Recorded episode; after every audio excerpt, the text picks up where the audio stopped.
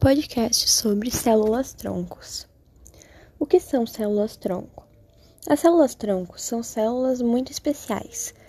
Elas surgem no ser humano ainda na fase embrionária. Previamente ao nascimento, após o nascimento, alguns órgãos ainda mantêm dentro de si uma pequena porção de célula-tronco, que são responsáveis pela renovação constante desse órgão específico. Quais são os principais tipos de célula-tronco? São, são três tipos os principais de células-tronco: a célula-tronco embrionária e as adultas, encontradas principalmente na medula óssea e no cordão umbilical, que têm fontes naturais, e as células pluripotentes induzidas, que foram obtidas por cientistas em laboratório a partir de 2007. Diferença entre células-tronco embrionária e célula-tronco adulta. As células-troncos embrionárias são as células chamadas de pluripotentes, pois têm a capacidade de se transformar em qualquer tipo de célula adulta. São encontradas no interior do embrião, quando ela está no estágio conhecido como blastocisto, 4 a 5 dias após a fecundação.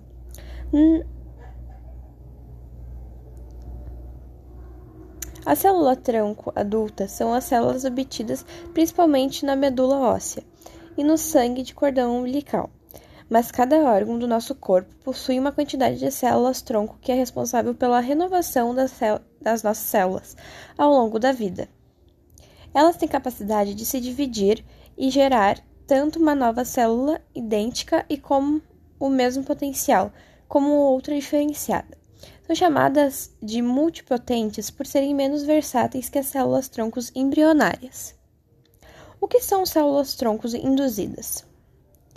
As células tronco induzidas inicialmente foram produzidas em laboratório em 2006 por um pesquisador japonês chamado Shinya Yamanaka. Na ocasião, foram programadas células de cada de cauda de um camundongo, e está, estas voltaram a se comportar como células tronco embrionárias. Posteriormente, em 2007, foram produzidas as primeiras células induzidas em humanos, a partir de, da pele. Esta tem sido até então a principal fonte de células para reprogramação, mas teoricamente qualquer tecido do corpo pode ser reprogramado. O processo de reprogramação se dá através de inserção do vírus contendo quatro genes. Estes genes se inserem no DNA da célula adulta, por exemplo, pele, e uma célula tronco embrionária possuem características de autorrenovação e a capacidade de se diferenciarem em qualquer tecido. Estas células são chamadas de células tronco de pluripotência induzida. Mas como as células-tronco podem podem ser usadas? A pesquisa com as células-tronco é fundamental para entender melhor, entender melhor o funcionamento e crescimento dos organismos e como os tecidos se mantêm ao longo de, da vida adulta. Esse conhecimento é fundamental para compreender o que se passa com o organismo durante uma doença. O desenvolvimento de células-tronco fornece aos pesquisadores ferramentas para modelar doenças, testar drogas e desenvolver terapias afetivas. A terapia celular, que consiste na substituição de células doentes por células saudáveis, é um dos potenciais usos de células-tronco no combate de doenças. Em teoria, qualquer doença em que haja degeneração de tecidos poderia ser tratada através de terapia celular.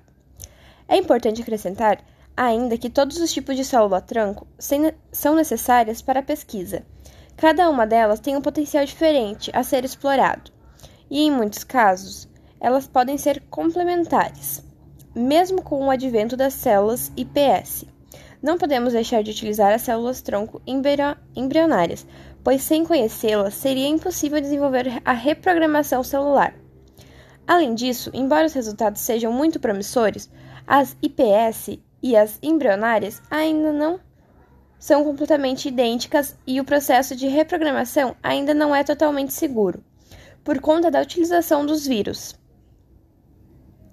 Alternativas são, estão sendo estudadas, mas é essencial que possamos comparar os dois tipos celulares. Quais os, ob os obstáculos que podemos precis precisam ser enfrentados para que as células-tronco possam ser usadas no tratamento de doenças? Apesar de os resultados de testes com animais serem promissores, as pesquisas de célula-tronco e sua aplicação para tratar doenças ainda se, se encontram em estágio inicial. Como em qualquer tratamento médico, é preciso assegurar um método rigoroso de pesquisa e testes para garantir segurança e eficácia a longo prazo. Uma vez que as células-tronco sejam encontradas e isoladas, deve-se garantir a, as condições ideais para, para que as células possam se diferenciar e se transformar nas células específicas necessárias e determinando tratamento, o que exige bastante experimentação e testes. Além disso, é preciso desenvolver um sistema que entregue às células a parte exata do corpo e as estimule a se integrar e a funcionar com as células naturais do corpo.